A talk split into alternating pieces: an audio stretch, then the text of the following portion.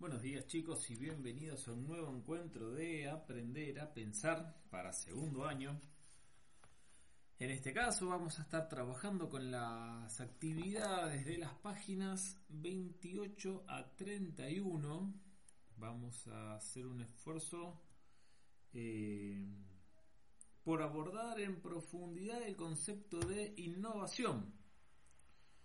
Eh, ya que es una característica, chicos, que es eh, central para, para el desarrollo y crecimiento en, en, esta sociedad.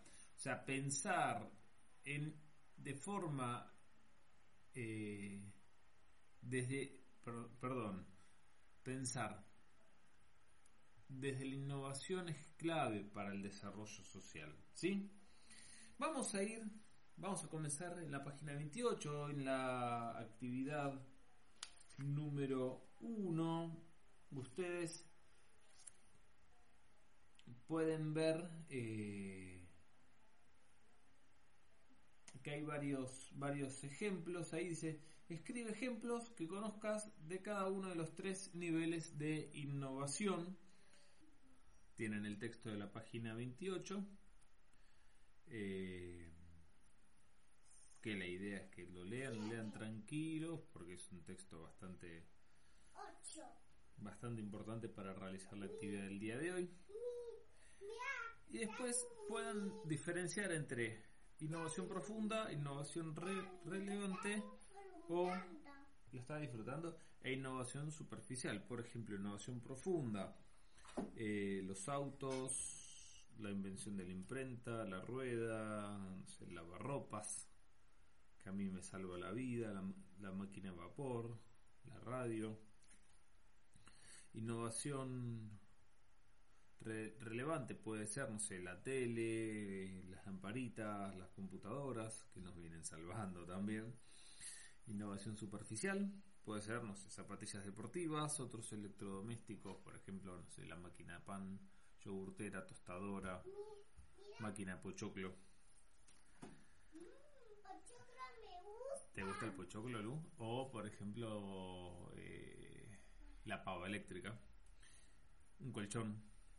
Sí, se puede dormir sin colchón, pero es un poquito mejor con colchón. Eh, después, consignados, dice que hay que investigar preguntando a personas mayores que vos eh, cómo fue el cambio en los ejemplos del primer nivel. Si viven con sus abuelos lo pueden hablar directo, es más, seguramente más de una vez sus abuelos les habrán comentado sobre esto. Si no viven con ellos es una buena ocasión para hacerles una, llamada. Los ayudo a ustedes a hacer este trabajo y, le van a cambiar un poco el día a los abuelos. Los va, a ayudar a sentirse un poco más, más acompañados porque no es una etapa tampoco tan fácil para ellos. Eh, y se están disfrutando su día. Acá estoy con acá estoy con Luchi que me está acompañando. Entonces, la idea es que ustedes les pregunten a ellos cómo fue, o sea, si bien ellos no, no lo vivieron de manera puntual y directa, la llegada del auto, por ejemplo, seguramente lo han vivido de, de alguna manera de rebote porque cuando les llegó el primer, el primer auto a ellos como familia o cuando eso se hizo, no sé, colectivo o la primera computadora o cuando tuvieron la primera computadora o en la casa o la primera computadora acá está Luchi y Sky o la primera computadora en el trabajo.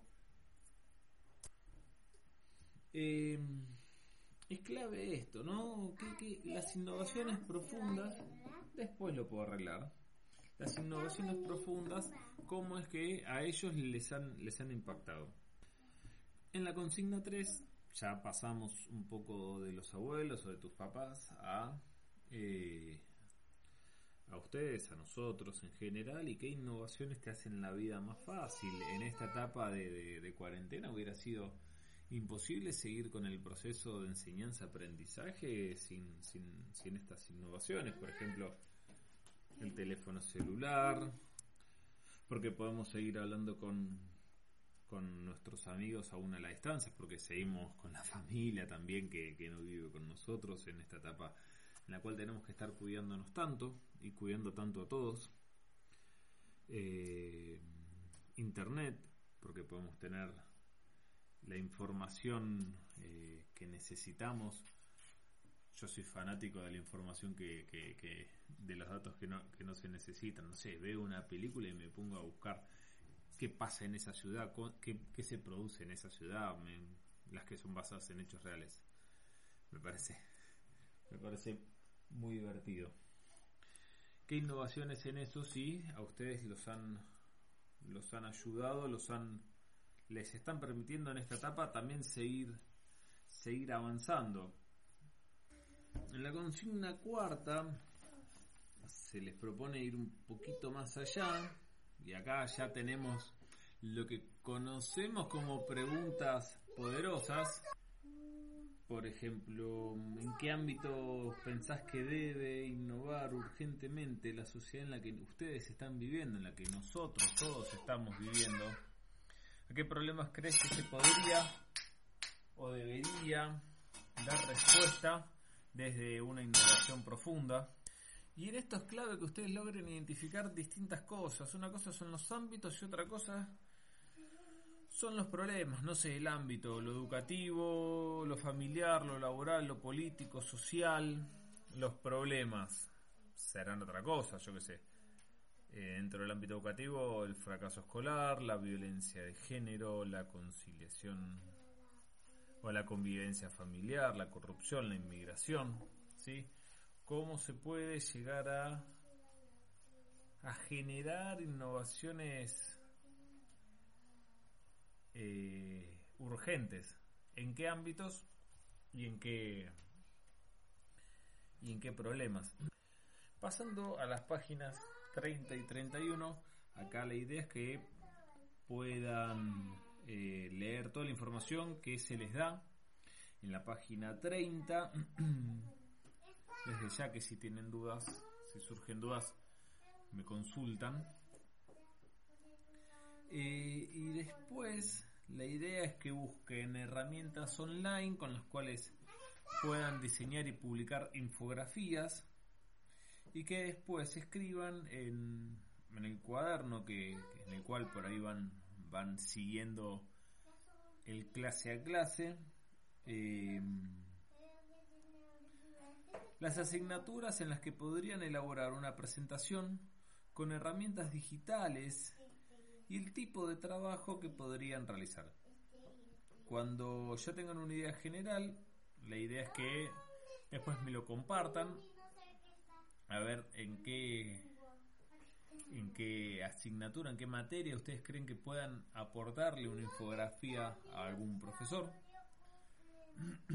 si no, lo que podemos hacer, como una idea, se los propongo, es habilitar un sorteo entre ustedes y que dividirse las, las asignaturas y que cada uno tenga una asignatura distinta en la cual trabajar y dedicarse a armar alguna infografía. Esto como ustedes quieran, no se las organizan ustedes o, los ayudo a organizarse a organizarse yo.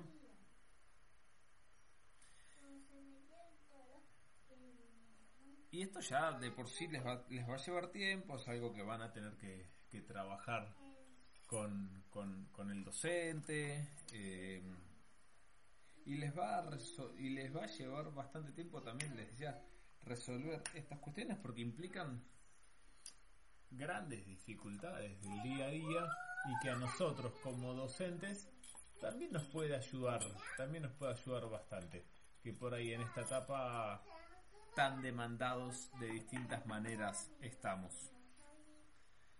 Eh,